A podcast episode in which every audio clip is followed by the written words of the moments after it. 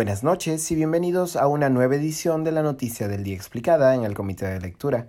Les saluda Mateus Calderón, curador del Comité de Lectura.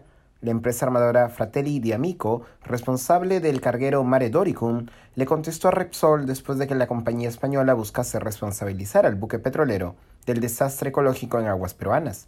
Como comentamos en una edición pasada, en paralelo a la revelación por parte de la periodista Mitra Tag de fotografías que delatarían una falta de mantenimiento de las tuberías del oleoducto por parte de Repsol, dueño de la refinería de la Pampilla en Ventanilla, la empresa española cambió de estrategia y ha buscado culpar ahora al Mare Doricum por el derrame de más de 15.000 barriles de petróleo según las últimas estimaciones.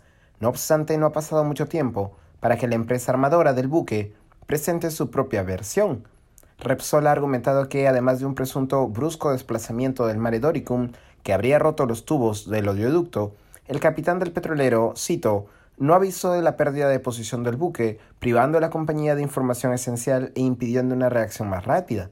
Fratelli di Amico, no obstante, publicó un comunicado en el que señala que, cito, Podemos confirmar que nuestra evaluación de las pruebas hasta la fecha es que todos los protocolos y procedimientos a bordo fueron seguidos por el buque en el momento de la descarga y desde el momento en que se observó petróleo en el agua. Según reporta el diario La República, la empresa armadora ha adoptado una posición cauta aunque firme. Como la investigación sigue su curso y todos los hechos aún no se han aclarado completamente, es importante que no proporcionemos ninguna información incorrecta o engañosa, indicó en el comunicado. La empresa también ha afirmado que sigue cooperando plenamente con las autoridades, proporcionando toda la información necesaria para ayudar a su investigación. Al día de hoy, Repsol ha dicho que el costo de la limpieza y remediación tras el desastre sería de 65 millones de dólares, aunque la cifra estimada podría aumentar en las próximas semanas.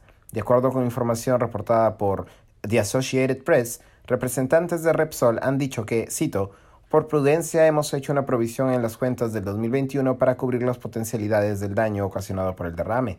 Repsol busca que Fratelli de Amico y su compañía aseguradora paguen los costos de la remediación.